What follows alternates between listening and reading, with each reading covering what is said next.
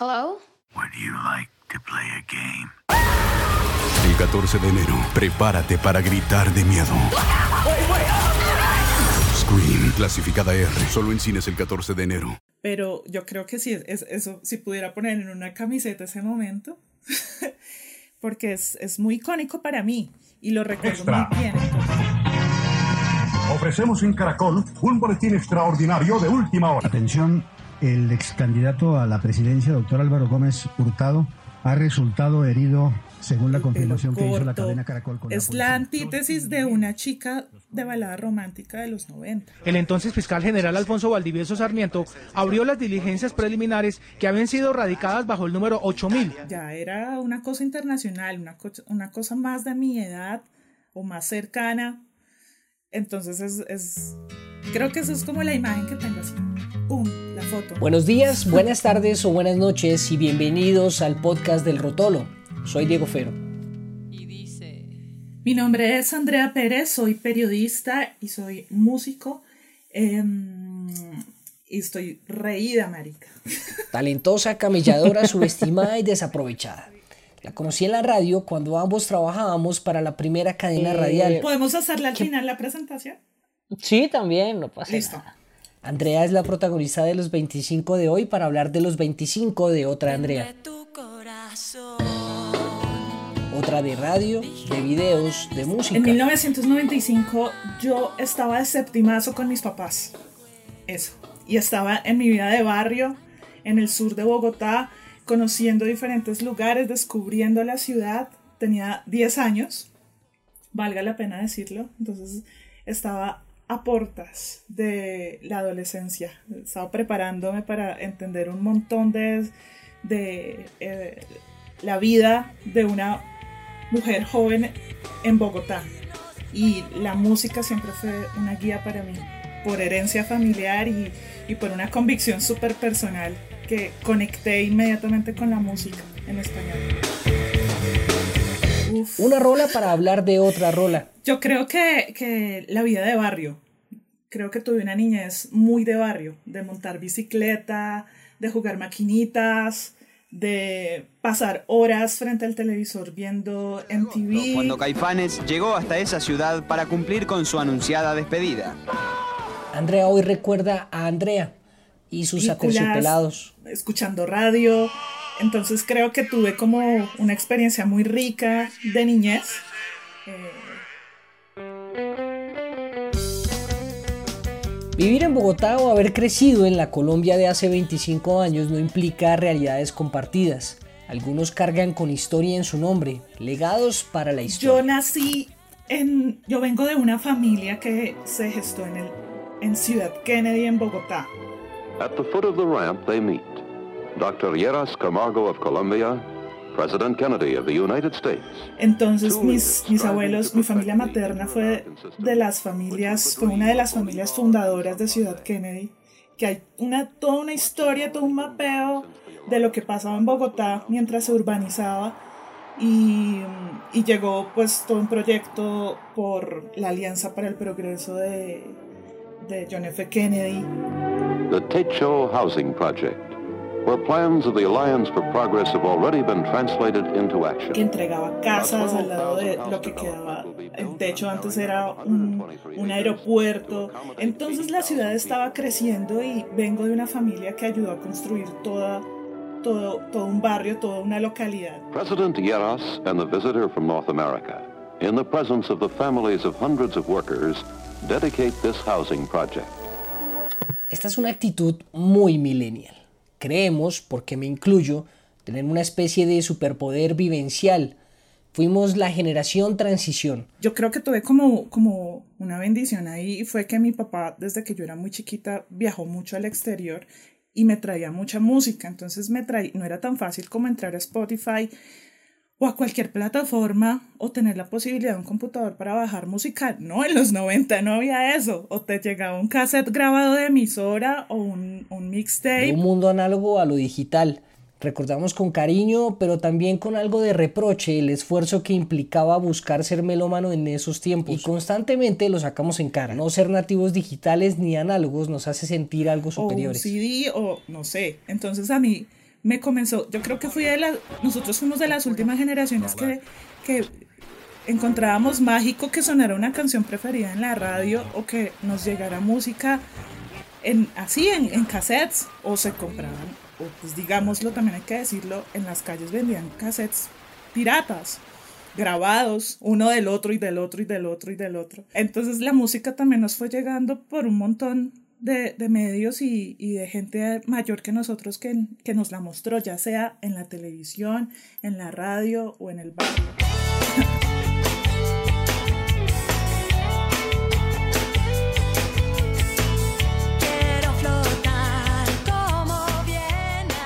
Pero a lo que voy con este punto es que probablemente fuimos nosotros de los que sí nos tocó jodido, Sí, pero había mucha más opción, había muchas más opciones. Es decir, nos- yo recuerdo que, que claramente la 19 era una opción para poder ir a buscar música eh, ahí por Nutaves, pero también en esa época ya estaba Prodiscos, estaba Tango. eh, eh, ya más adelante, finalizando los eh, 90, estaba Tower Records, entonces era, eh, había, o sea, había cómo conseguirla, era más caro, era más difícil, Sí. pero había cómo conseguirla, ¿no? Sí, pero pues tengamos en cuenta, uy, es que es- ese mapeo de, de la evolución de la, del concepto de la discotienda es un montón, es todo un mundo. Mm. Además, porque, o sea, yo te, yo te contaba que eh, yo, yo me la pasaba de septimazo y yo hace poco, de hecho esta semana triné, es que soy hija del septimazo y en este momento de confinamiento extraño tremendamente esa experiencia. Ah, eh, y además, porque, bueno, la 19, listo. Comprar música en la 19 ya implicaba como, como que tenías los medios para ir a buscar la música. Andrea habla de un fenómeno comentado antes ya por Laura y Zombie. Sí, fue como de, de la radio y pues de los discos que compraban. existía la gente de hoy le queda muy fácil conseguir música de las bandas porque es como, ay, esta vaina suena chévere. Es que ya ni siquiera tienen que buscar el nombre de la banda porque coges un Shazam. El acceso a la música hace 25 años dependía en gran medida del nivel adquisitivo. Y es más sobre el 20 de julio, quizás. Y de hecho fue mi, mi primera versión de pies descalzos. La compré pirata en una carretica que vendía cassettes y la gente se acercaba a buscar cassettes. Quien tuviera recursos tendría más facilidad para llegar a más sonidos, más artistas. Ahora, en países latinoamericanos la democratización musical se daría gracias en parte a la No es piratería. como, busca, como quien busca un aguacate, en serio. Elegían los mejores y miraban y estaba en carreticas los cassettes. O sea, eh, la gente miraba qué artistas estaban ahí y en un cassette estaba al acceso de cualquier persona. Pero esta tenía limitantes, desde la calidad hasta la variedad. Entonces, ir a una tienda de la 19 implo- implicaba también no solamente tener plata, sino también tener un conocimiento de que ahí estaba la música y que era una zona, pero ¿qué pasa con la gente que no era melómana? Entonces, y cómo esa gente se comenzó a acercar a, a himnos, si no fue porque pues, se propagó el voz a voz más poderoso antes de, de, de las redes, que la gente se pasara canciones o se las dedicara en la radio y ya ir a codiscos o a tango, eh, eso sí ya era el top. O sea, como que yo me acuerdo, pedir un disco de cumpleaños, entonces era como, listo, acá vamos a meterle la, la inversión y era como... Porque pues era el regalo, ¿no? Era el regalo, el regalo. el regalo. Y además pedir permiso para llevarlo al colegio y chicanearlo. Andrea, ¿cómo conoce a los aterciopelados? Uf, yo creo que si yo trato de hacer memoria, el recuerdo como más, más antiguo que tengo de Andrea Echeverry es en el video de Bolero Falaz. pruebas de otro cariño. Digo, no, no auditivamente, sino visual. ¿Qué pasa en ese video? En ese video sale la Caracas, ¿sí? Eh, La Caracas cuando, cuando pasaban las bucetas ahí, ¿no? Sí. Antes de Transmilenio, tenía- de lo que tenía se ese conoce rem- ahora. Tenía ese remedito de avisos que que decían las rutas, que es pues una mentira, pero es un recuerdo de una Bogotá llena de smog, mugrosa, como hostil, fría. Yo me acuerdo de la Caracas así, o sea, la- ahorita la gente que ve la Caracas con esos edificios tan gomelos, Eh, y pues obvio, chiquiticos todos, pero como que da una... Bueno, el, ahí ya comenzar a contar la Caracas a la altura de Chapinero es otra cosa, ¿no? Pero, pero, pero era como todo, todo ese revuelto de estéticas eh, que le llegan a, a, una niña que está creciendo en esa misma ciudad, ¿no? que está saliendo en ese video musical. ¡Boom! es como, es mucha información. Malo si no ni preguntes. Fue, claramente fue por la radio, no tenía otra manera, o de pronto salió en, en, en persiana americana que yo lo veía religiosamente. O sea, me encantaba. Cartroller era como mi amor platónico de niñez. en serio. Centro Televisión presentó el anterior programa. Entonces, ¡pum! De una, Andrea Echeverry eh, en la Caracas. O ya después vinieron los otros videoclips que siempre son una genialidad y son muy bonitos. Pero yo creo que sí, es, eso, si pudiera poner en una camiseta ese momento, porque es, es muy icónico para mí y lo recuerdo muy bien. Entonces, el pelo corto, es la antítesis de una chica de balada romántica de los 90. Ya era una cosa internacional, una cosa, una cosa más de mi edad o más cercana. Entonces es, es, creo que eso es como la imagen que tengo así. ¡Pum! La foto. ¿Qué anécdota tiene con El Dorado o con los aterciopelados? es muy chistoso porque eh, yo, yo vivo como cada cosa aunque me sucede en mi carrera y, y en mi trabajo con la música, lo asumo. Eh, hay una parte de mí que mi niña interior lo celebra y creo que eh, cuando, cuando era chiquita, es que ese, eso, hay una fecha para eso y es que Aterciopelados y Juanes hicieron un concierto en, al frente, por el, por el cumpleaños de Bogotá. Y lo hicieron al frente del Museo Nacional, lo hicieron en la calle. Y fue el primer concierto. por la noche! Estás escuchando All Spice por la noche. Tenemos un radio escucha en la línea. Esta es para mi esposa Gabriela. Me gustaría escuchar. ¿Te crees muy lista usando mi All Spice Moisturized Body Wash a mis espaldas como si no me fuera a dar cuenta del inigualable aroma a Shea Butter? Uy, una de mis favoritas. Gracias por escuchar All Spice por la noche. Y recuerde. Red Cash Game Show. Al que yo fui eh, con mis papás. Estamos súper contentos de estar celebrando el 178 aniversario del Museo Nacional.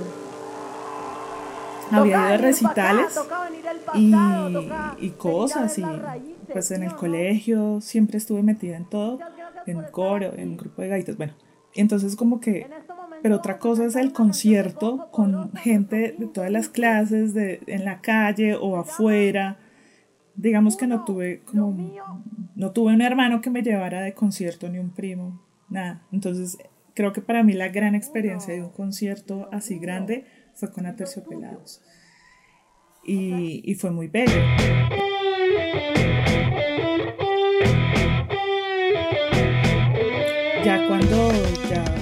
crecí y, conocí a Andrea yo digo una cosa y, hay a mí me dicen por qué no que sí, que porque no pongo fotos con artistas en Instagram o cosas, porque es que nadie lo sabe y lo, y lo vas a ver a través de este podcast.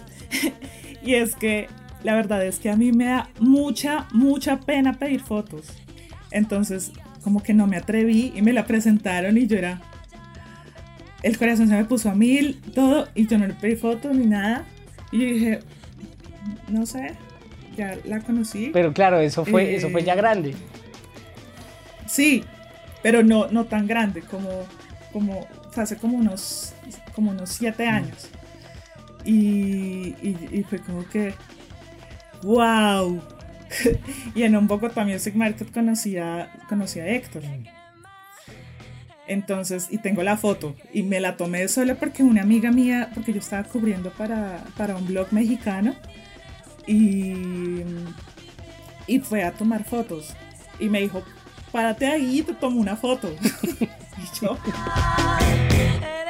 Si los artistas supieran la carga o influencia que tiene su arte a nivel generacional, ¿habrían hecho lo mismo? Creo que, que hace parte también de ese ejercicio, ya uno ya treintañero, eh, que comienza a, a, analizar esto, pero y creo que seguramente pues mi reflexión gira a través de, de acercarme como de otra manera a esas historias como periodista, pero pues te he estado hablando todo este tiempo como, como la niña que ama la música y que, y que necesita Mm. modelos a seguir. Entonces, entonces es esa construcción de la cultura y de lo que significa un disco, una banda en un contexto de ciudad para la, para, para la relación de cada persona.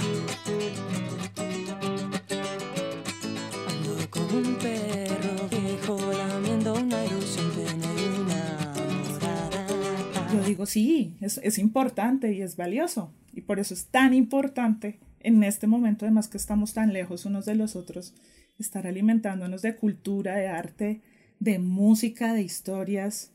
Y, y, y recordar esto es más poderoso todavía. Lo, lo, yo lo veo así. De, de, memoria, ¿no? Me parece que si algo me he dado cuenta haciendo, haciendo informes, podcasts, como revisando cosas que han pasado en, en la historia de, del país, porque digamos que en eso los americanos son muy organizados, pero, pero como nos sí. falta un registro de memoria en, en Bogotá y en Colombia.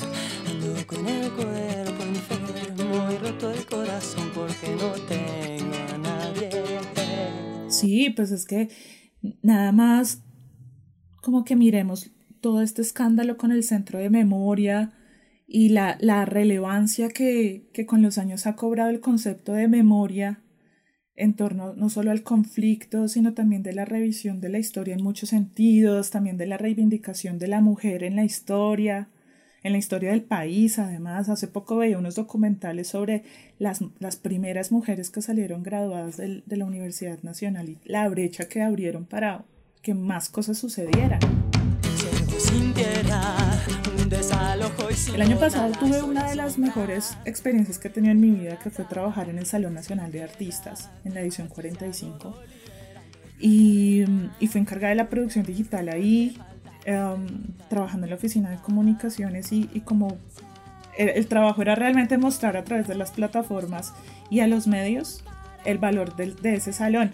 Ese salón nació porque Jorge Eliezer Gaitán cuando era ministro de Educación quiso imitar las bienales de arte eh, de Europa en Colombia. Entonces este salón lo que hizo fue abrir el espacio para, para que figuras del arte en el país se conocieran.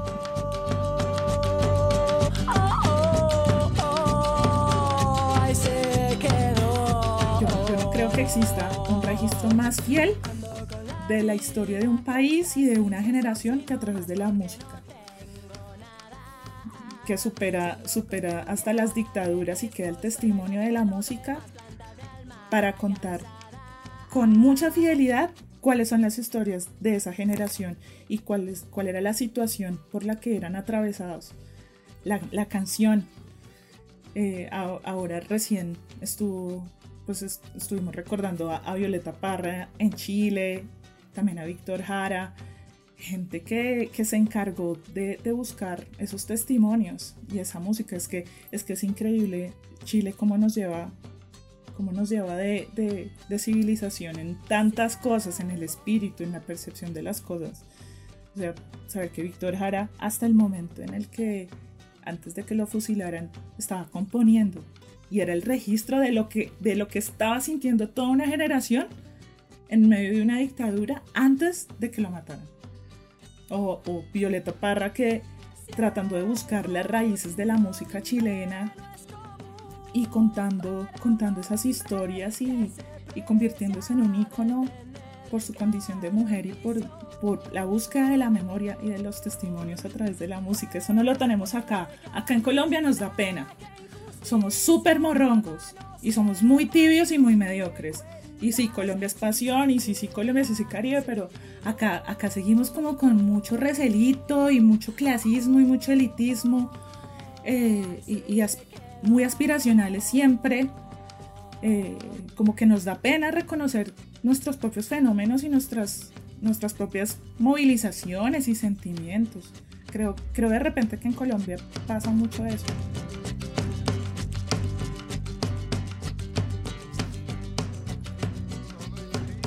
¿El Dorado 25 años después ha envejecido bien? Claro, eh, El Dorado es el, es el testimonio eh, fehaciente de que estamos corriendo en círculos todavía en Colombia.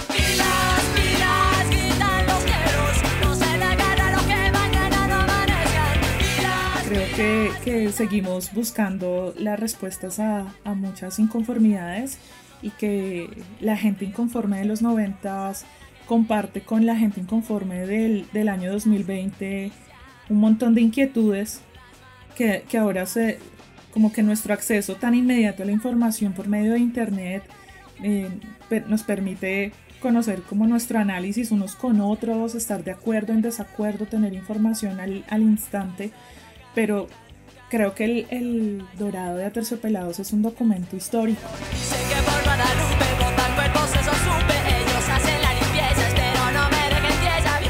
respeto que me merecen otros artistas, Aterciopelados es Bogotá. Es un documento histórico contado a través de canciones y que hace parte no solo de, no solo de la cultura popular, sino también de toda una construcción cultural en la música que es un legado, es un legado para que la gente que quiera entender cómo era Bogotá antes entienda por qué Bogotá es así ahora.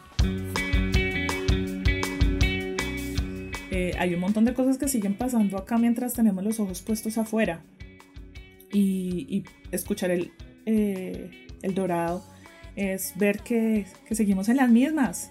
Es ver que tenemos una gran responsabilidad de, de tomar decisiones importantes y aunque crean que somos la generación de cristal, creo que estamos muy a tiempo de, de seguir dando pasos efectivos para generar cambios y, y, la música sigue motivándonos a eso.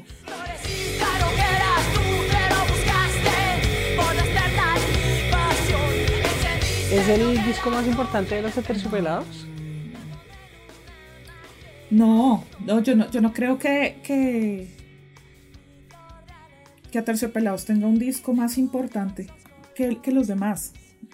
Yo de repente puedo creer que, que El Dorado es, es como súper importante para, para la historia para la historia del país porque pues a mí me gusta a mí me gusta la historia pero hay gente que no le importa hay gente que le gusta es la música y que suene bien violento y que, y que sea para parchar y para el pogo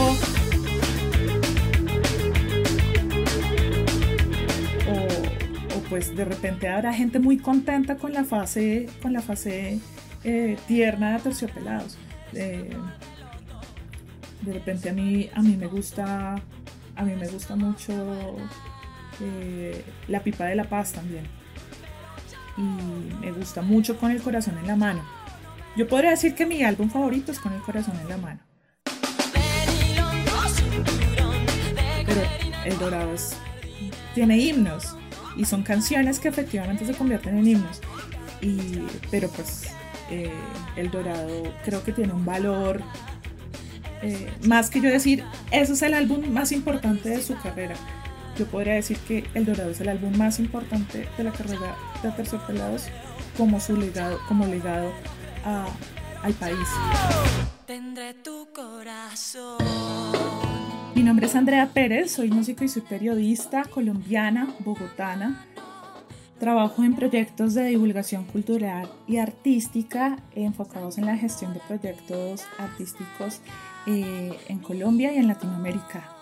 También eh, soy la creadora del podcast La Otra Caja de Música y escribo para algunos medios colombianos y, e internacionales. ¿Y fanática de Terciopelados? Y, y, fanática de Terciopelados. Y fanática de Terciopelados. Diego. También la pueden seguir en sus redes. Arroba Andre Colombia. El Rotolo Podcast es un programa creado, producido y editado por el Rotolo Media. Pueden seguir en el Rotolo, con doble O al final, en Twitter o el Rotolo 2 en Instagram. Recuerden que solo restan dos episodios para terminar esta temporada y terminar este año. Soy Diego Fero, ya nos vemos.